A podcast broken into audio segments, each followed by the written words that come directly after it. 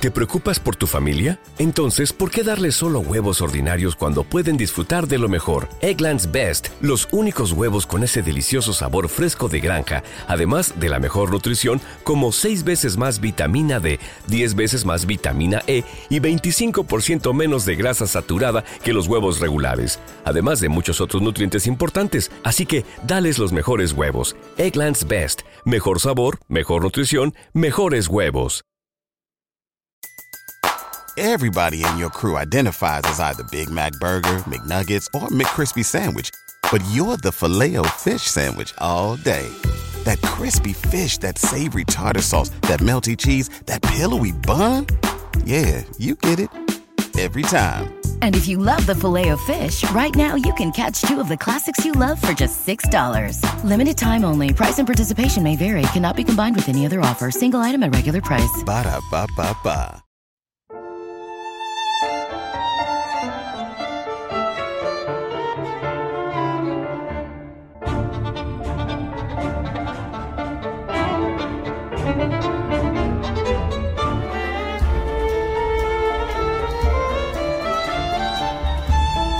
Ana Karenina, de Lev Talstov.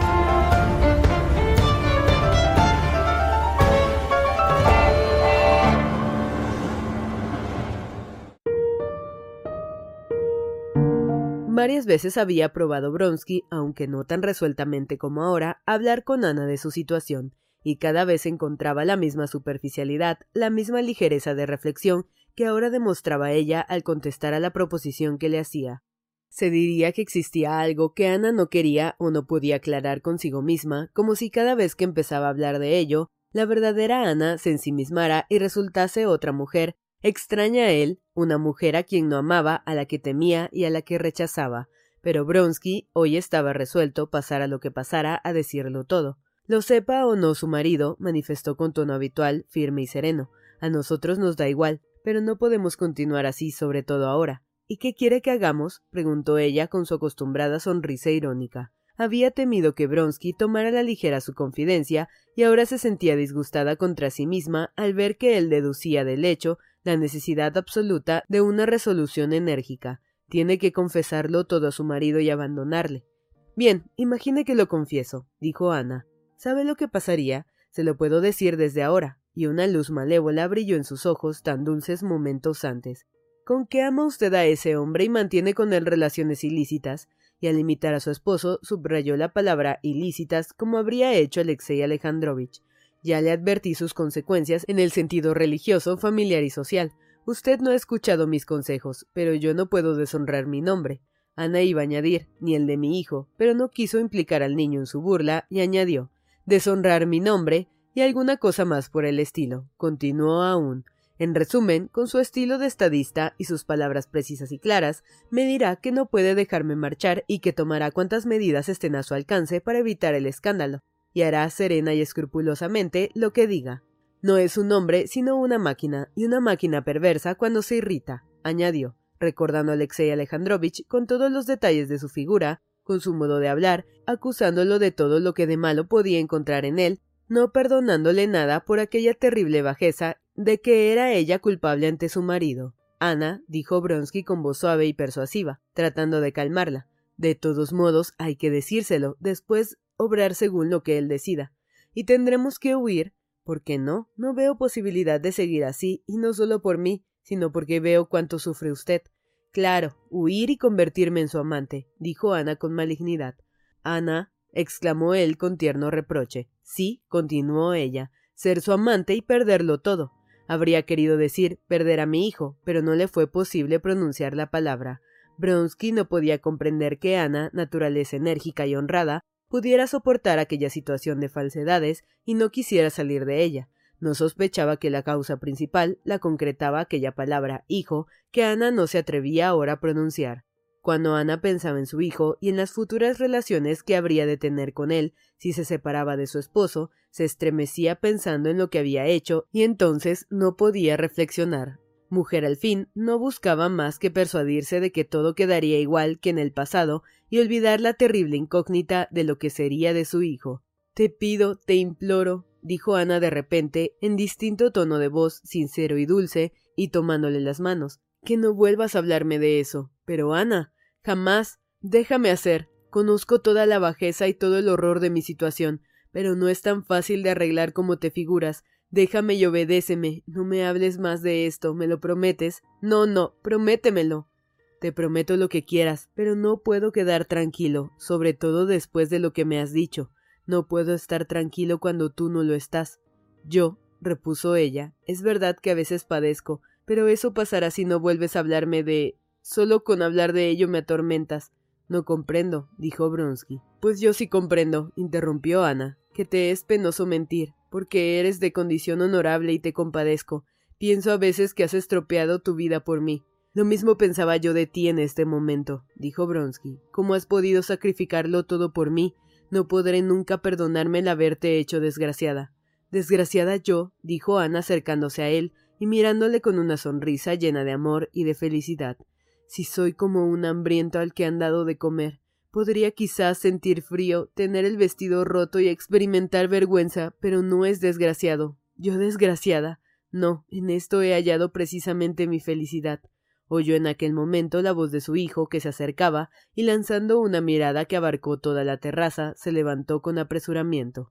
Sus ojos se iluminaron con fulgor bien conocido por él, y con un rápido movimiento levantó sus manos cubiertas de sortijas, tomó la cabeza de Bronsky, le miró largamente y acercando su rostro con los labios abiertos y sonrientes, le besó en la boca y en ambos ojos y luego le apartó.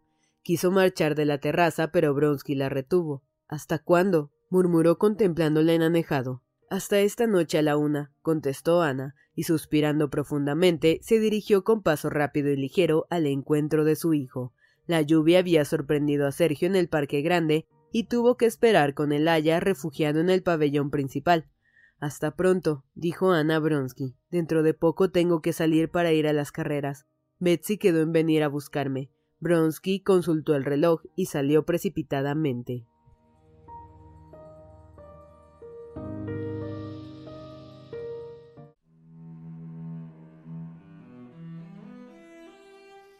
Cuando Bronsky había mirado el reloj en la terraza de los Karenin, estaba tan perturbado y tan absorto en sus pensamientos que había visto las manecillas, pero no reparó en la hora que era. Salió a la calle y, con cuidado para no ensuciarse con el barro que cubría el suelo, se dirigió a su coche. El recuerdo de Ana llenaba hasta tal punto su imaginación que no se daba cuenta de la hora ni de si tenía o no tiempo de ver a Briansky, como sucede a menudo, no le quedaba sino un sentido instintivo de lo que tenía que hacer, sin que la reflexión entrase en ello para nada. Se acercó al cochero que dormitaba la sombra ya oblicua de un frondoso tilo, miró la nube de mosquitos que volaban sobre los caballos cubiertos de sudor, y después de haber despertado al cochero, saltó al carruaje y le ordenó que se dirigiese a casa de Briansky. Solo después de recorrer unas siete verstas se recobró, miró el reloj, vio que eran las cinco y media y se dio cuenta que iba con retraso.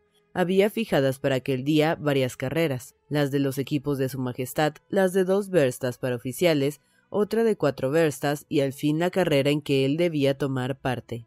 Aún podía llegar a tiempo para la carrera, pero si iba a ver a Briansky, muy difícilmente llegaría a tiempo y desde luego, después de que toda la corte estuviese ya en el hipódromo. Era algo improcedente, pero había dado palabra a Briansky y resolvió continuar ordenando al cochero que no tuviese compasión de los caballos.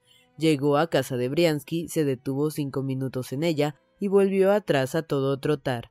La rápida carrera le calmó. Cuanto había de penoso en sus relaciones con Ana, lo indeciso que quedara el asunto después de su conversación, todo se le fue de la memoria y ahora pensaba con placer en la carrera, a la que llegaría a tiempo sin ninguna duda y de vez en cuando la dicha de la entrevista que había de tener con Ana aquella noche pasaba por su imaginación como una luz deslumbradora. La emoción de la próxima carrera se apoderaba de él cada vez más a medida que se iba adentrando en el ambiente de ella, dejando rezagados los coches de aquellos que desde San Petersburgo y las casas de verano se dirigían al hipódromo. En su casa no había nadie, todos estaban en las carreras. El criado le esperaba a la puerta. Mientras se cambiaba de ropa, el criado le anunció que la segunda carrera había comenzado, que habían estado preguntando por él muchos señores, y que el mozo de cuadras había ido ya dos veces a buscarle, una vez vestido sin apresurarse, ya que nunca se precipitaba ni perdía su serenidad, Bronsky ordenó al cochero que le condujese a las cuadras. Se veía desde allí el mar de coches, de peones, de soldados que rodeaban el hipódromo y las tribunas llenas de gente. Debía de estar celebrándose la segunda carrera, porque en el momento en que él entraba en las cuadras se oyó sonar una campana.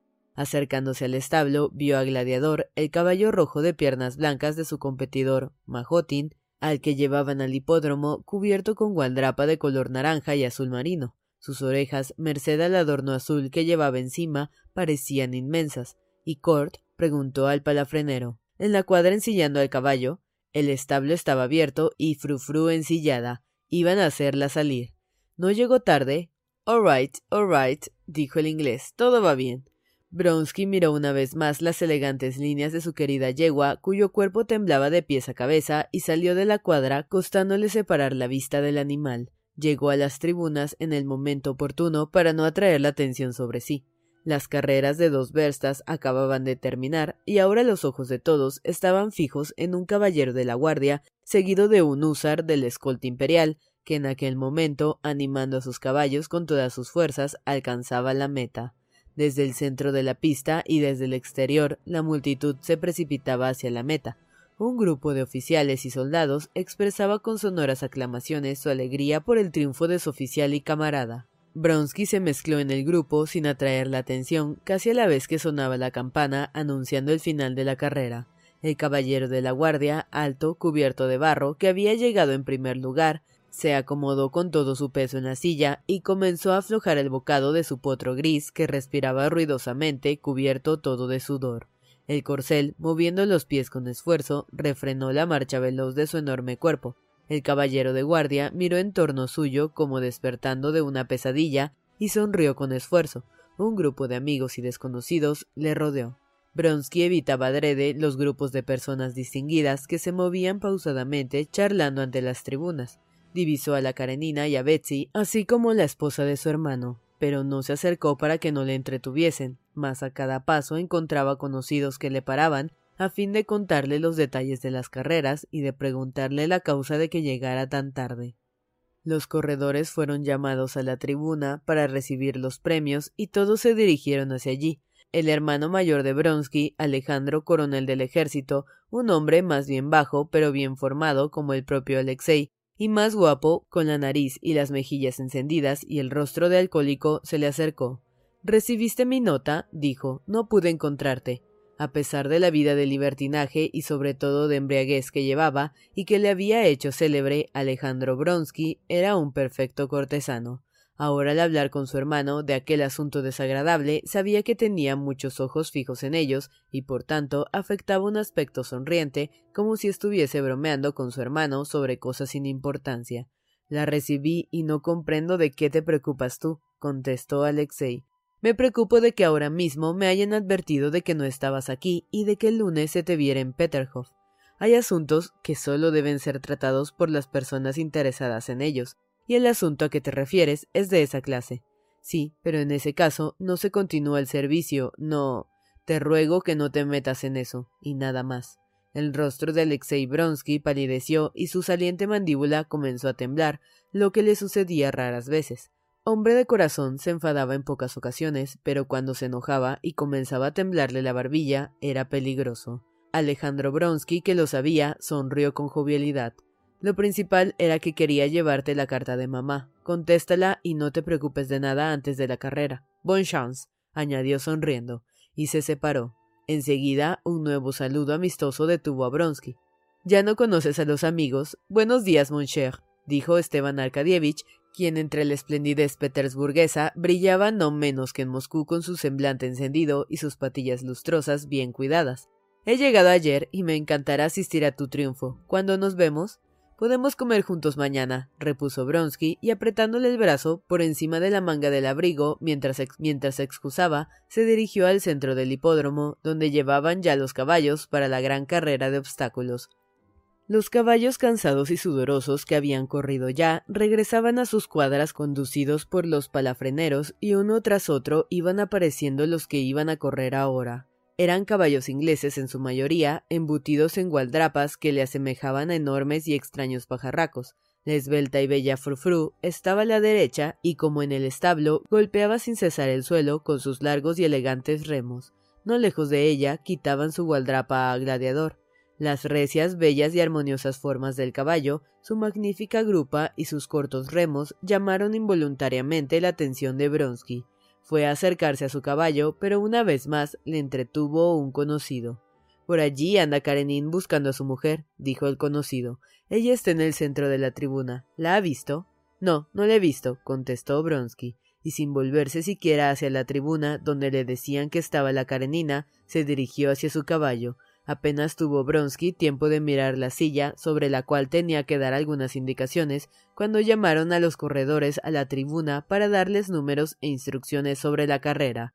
Diecisiete oficiales, con los rostros serios y reconcentrados y algunos bastante pálidos, se reunieron junto a la tribuna y recibieron los números. A Bronsky le correspondió el siete. Sonó la orden. ¡A caballo!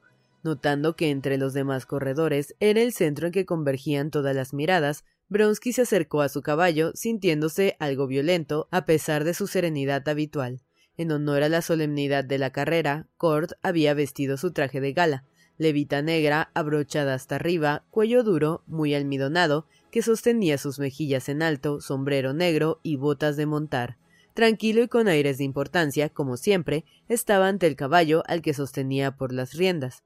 Frufru seguía temblando como si tuviera fiebre. Su ojo lleno de fuego miraba de soslayo a Bronsky que se acercaba. Bronsky introdujo el dedo bajo la cincha y la yegua torció el ojo más aún y bajó una oreja. El inglés hizo una mueca con los labios, queriendo insinuar una sonrisa ante la idea de que pudiese dudarse de su pericia en el arte de ensillar. Monte, así no estará usted tan agitado. Bronsky dirigió la vista hacia atrás para ver por última vez a sus competidores, pues sabía que no podría ya verles durante toda la carrera. Dos de ellos estaban ya en el lugar de partida. Galsin, amigo de Bronsky, uno de los antagonistas peligrosos, giraba en torno a su potro vallo, que no se dejaba montar. Un menudo húsar de la guardia, con estrechos calzones de montar, Trotaba muy encorvado sobre la grupa del caballo, queriendo imitar a los ingleses. El príncipe Kusovlev cabalgaba muy pálido, su yegua de pura sangre, de la yeguada de Grabowski que un inglés llevaba por la brida. Bronsky y todos sus amigos conocían a Kusovlev, su debilidad nerviosa y el terrible amor propio que le caracterizaba. Sabían que Kusovlev tenía miedo de todo, miedo incluso de montar un caballo militar corriente, pero ahora, precisamente porque existía peligro, porque podía uno romperse la cabeza y porque junto a cada obstáculo había médicos, enfermeras y un furgón con una cruz pintada, había resuelto correr. Las miradas de los ojos se encontraron y Bronsky le guiñó el ojo amistosamente y con aire de aprobación, pero en realidad no veía más que un hombre, su antagonista más terrible, Majotin sobre Gladiador. No se precipite, dijo Kurt a Bronsky, ni se acuerde de usted mismo. No contenga la yegua ante los obstáculos, no la fuerce, déjela obrar como quiera. Bien, bien, dijo Bronsky empuñando las riendas. A ser posible, póngase a la cabeza de los corredores, pero si no lo logra, no pierda la esperanza hasta el último momento, aunque quede muy rezagado. Antes de que el caballo se moviera, Bronsky, con un movimiento ágil y vigoroso, puso el pie en el cincelado estribo de acero y asentó con fume ligereza su cuerpo recio en la crujiente silla de cuero. Su pie derecho buscó el estribo con un movimiento maquinal y acomodó las dobles bridas entre los dedos. Cord apartó las manos, como vacilando sobre el pie con que debía pisar antes. Frufru estiró el largo cuello, dejando tensas las riendas, y se movió como sobre resortes, meciendo al jinete sobre su lomo flexible. Cord le seguía apresurando el paso, el caballo nervioso, como queriendo desconcertar al jinete, tiraba de las riendas, ora de un lado, ora de otro, y Bronsky trataba en vano de calmarle con la mano y con las palabras. Se acercaban ya al riachuelo protegido por una barrera donde estaba el lugar de partida. Muchos de los jinetes iban delante, otros muchos detrás. De improviso, Bronsky sintió tras sí en el barro del camino el pisar de un caballo, y Majotin le adelantó sobre su patiblanco gladiador de grandes orejas. Majotin sonrió mostrando sus grandes dientes, pero Bronsky le miró con seriedad. En general, no sentía ningún aprecio por él, pero ahora le irritaba. Además, el considerarle el más peligroso de los concursantes y el que le hubiera pasado delante. Excitó a Frufru, la cual levantó la pata izquierda para trotar y dio dos corbetas. Luego, furiosa contra aquellas bridas tenazmente tensas, trotó con sacudidas que hacían tambalearse en la silla al jinete. Cord arrugó el entrecejo y echó a correr a grandes zancadas para alcanzar a Bronsky.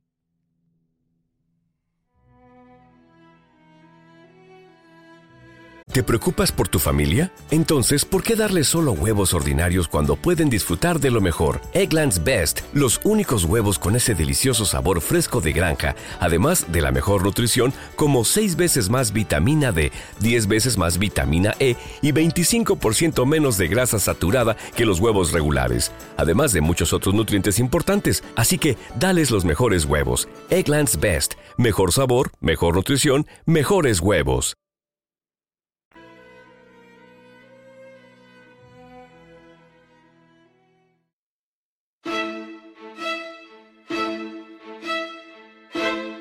Eran en total 17 los oficiales que intervenían en la carrera de obstáculos, la cual se celebraba sobre una enorme elipse de cuatro verstas de longitud. En aquella elipse había nueve obstáculos, un arroyo, una valla de dos arquinas de alto ante la tribuna, una zanja seca, otra con agua, un montículo de elevada pendiente y un obstáculo de doble salto consistente en una valla cubierta de ramaje seco, tras la cual había una zanja invisible para el caballo que debía saltar valla y zanja de una vez, so pena de matarse. Aquel era el obstáculo más peligroso. Había dos zanjas más, una con agua, otra sin ella. La meta estaba ante la tribuna. La carrera no comenzaba en la elipse, sino a unos cien sajes de ella a un lado. Ya en aquel trayecto se encontraba el primer obstáculo, una valla seguida de un arroyo que los jinetes podían, según quisieran, saltar o vadear. Por tres veces se alinearon los jinetes, pero siempre se adelantaba algún caballo y era preciso volver a empezar. El juez de partida, coronel Sestrin, empezaba ya a irritarse. Al fin, a la cuarta vez, dio la señal y los caballos salieron disparados. Los ojos de todos, todos los prismáticos, se concentraban en el pequeño grupo de jinetes mientras se alineaban. Han dado ya la salida, ya corren. se oyó gritar por todas partes, tras el silencio que precedió a la señal de partida y los grupos de espectadores y los peones aislados comenzaron a correr de un sitio a otro para ver mejor la carrera. Desde el principio, el grupo de jinetes se dispersó. De dos en dos, de tres en tres o individualmente se acercaban al riachuelo. Para los simples espectadores, todos los caballos corrían a la vez, mas los expertos apreciaban diferencias de segundos que tenían gran importancia para ellos. Frufru, nerviosa y demasiado excitada, se retrasó en el primer momento y algunos caballos partieron antes que ella, pero cuando aún no había llegado al arroyo, Bronsky, dominando el animal, que tiraba siempre de las bridas, adelantó fácilmente a tres de los jinetes. Gladiador, montado por Majotin, le llevaba ventaja, el rojo caballo galopaba fácil y rítmicamente ante el propio Bronsky, y delante de todos, la magnífica yegua Diana llevaba sobre sus lomos a Kusovlev más muerto que vivo. Al principio Bronsky no era dueño del caballo ni de sí mismo. Hasta llegar al primer obstáculo, el riachuelo, no pudo dirigir los movimientos del animal. Gladiador y Diana llegaban a la vez al obstáculo. Casi en el mismo instante se levantaron, saltaron sobre el riachuelo y pasaron sin esfuerzo al otro lado. Igualmente, Frufru saltó tras ellos. Bronsky apenas se sintió levantado en el aire, vio de pronto, casi bajo las patas de su cabalgadura, a Kusovlev que trataba de desembarazarse de Diana, caída a la otra orilla del arroyo. Kusovlev había soltado las riendas después de saltar y el caballo cayó cabeza abajo con él. Los detalles de la caída no lo supo Bronsky hasta más tarde. Ahora solo veía el peligro de que Frufru pusiese los cascos sobre la cabeza o una pata de Diana pero Frufru, como una gata al caer, hizo mientras saltaba un esfuerzo de remos y grupa, dejando a Diana a un lado y siguió adelante. ¡Oh, mi cara yegua! pensó Bronsky. Tras el salto del riachuelo, Bronsky dominaba ya completamente al animal. Se proponía saltar el obstáculo principal detrás de Majotin y en la distancia siguiente, libre de obstáculos de una longitud de 200 agens, tratar de pasarle. La valla más grande estaba ante la tribuna del zar. El emperador, toda la corte, grandes masas de público les contemplaban. Él y Majotin avanzaban galopando. Majotin le llevaba un cuerpo de distancia al llegar al diablo, como llamaban aquella barrera. Bronsky sentía los ojos del público puestos en él desde todas partes, pero no veía nada, excepto las orejas y el cuello de su caballo, excepto la tierra que corría a su encuentro, excepto la grupa roja y las piernas blancas de gladiador, siempre a la misma distancia delante de él. Gladiador se en el aire, agitó su breve cola y desapareció de los ojos de Bronsky sin haber rozado el obstáculo. ¡Bravo! se oyó gritar. En el mismo instante, las tablas de la barrera pasaron ante los ojos de Bronsky. Sin una sola agitación, el caballo se levantó bajo el jinete, las tablas desaparecieron y solo sintió detrás de él el ruido de un ligero golpe. Frufru, inquieta por ver delante a Gladiador, había saltado demasiado pronto, tropezando en la barrera con uno de los cascos traseros, pero su carrera no se interrumpió. Bronsky recibió en el rostro una pella de barro, comprobando casi a la vez que le separaba de Gladiador la misma distancia de antes. Veía otra vez sus ancas ante sí, su cola corta y sus patas blancas que se movían rápidamente pero sin agrandar la distancia. En el instante en que Bronsky pensaba que era preciso adelantar a Majotin, Frufru espontáneamente, adivinando su pensamiento sin que él excitase, aceleró su carrera acercándose a Majotin por el lado de las cuerdas, que era el más favorable pero Majotin corría demasiado cerca de las cuerdas, impidiéndole pasar. Pensó Bronsky que el único recurso que le quedaba era pasarle por el lado de fuera y apenas lo hubo pensado cuando ya Frufru, cambiando de pata, comenzaba a adelantarle por allí precisamente. Los flancos de Frufru, que empezaban a cubrirse de sudor, estaban ya a la altura de la grupa de su rival.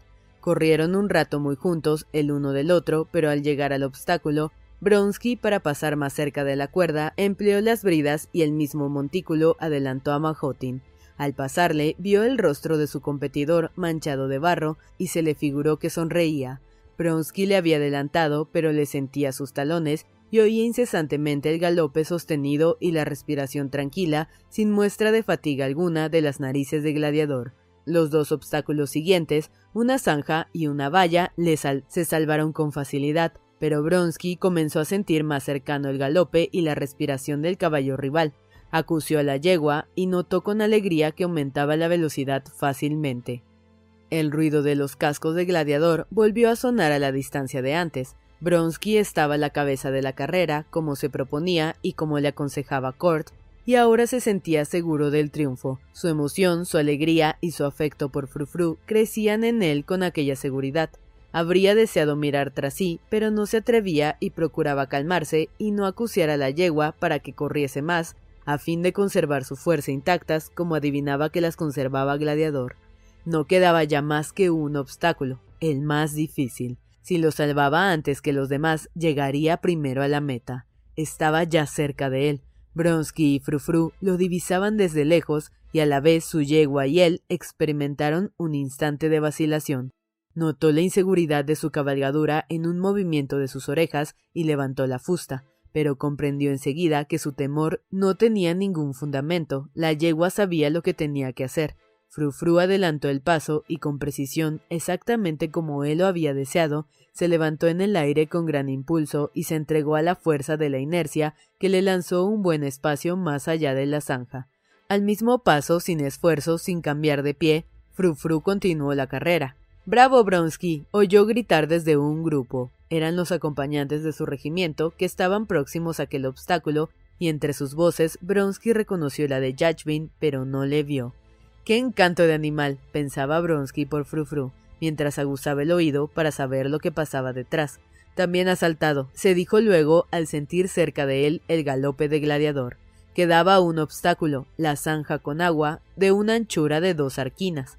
Bronsky no la miraba. Para llegar el primero con mucha ventaja sobre los demás, comenzó a mover las bridas de un modo oblicuo a la marcha del caballo, haciéndole levantar y bajar la cabeza. Notaba que Frufru tenía las fuerzas agotadas, no solo estaba cubierta de sudor por el cuello y el pecho, sino que hasta en la cabeza y en las finas orejas se le veían también algunas gotas y respiraba con dificultad, de manera entrecortada. Bronsky confiaba, sin embargo, en que para las doscientas agens que restaban le sobrarían aún energías, por la impresión de sentirse más cerca del suelo y por una peculiar suavidad de los movimientos de Frufru, Bronsky se dio cuenta de que su caballo había aumentado la velocidad. Voló sobre la zanja casi sin notarlo como un pájaro, pero en el mismo instante el jinete advirtió con terror que no habiéndose apresurado a seguir el impulso del animal, él sin saber cómo había hecho un movimiento en falso, un movimiento imperdonable, bajándose con violencia de la silla. Su situación cambió de repente, comprendió que sucedía algo horrible. Antes de darse cuenta de la velocidad, pasaron a su lado como un relámpago las patas blancas del caballo rojo, y Majotin de un salto le adelantó.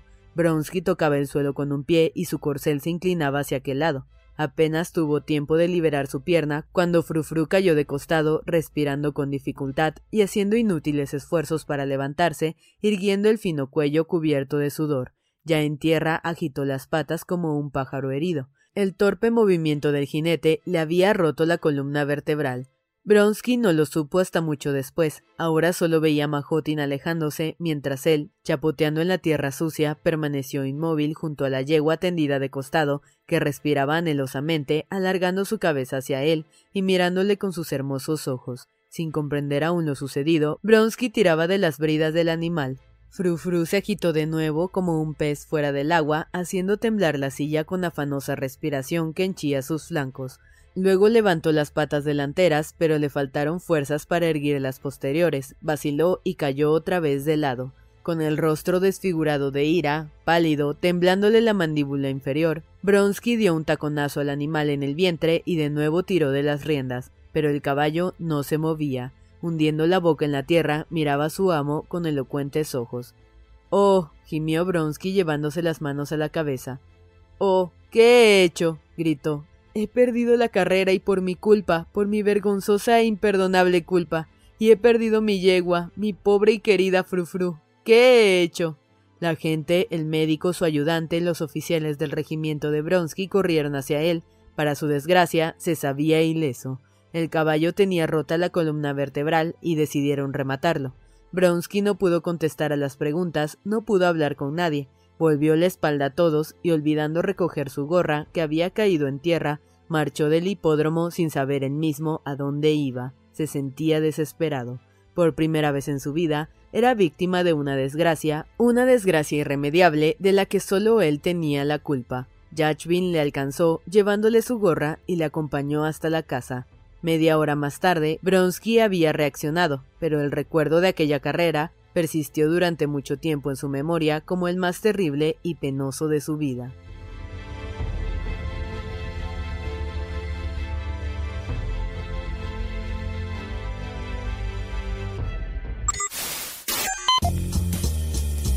No te pierdas la continuación de esta historia. Capítulos todos los lunes, miércoles y viernes. Suscríbete. El Cuentero, con historias para tus oídos.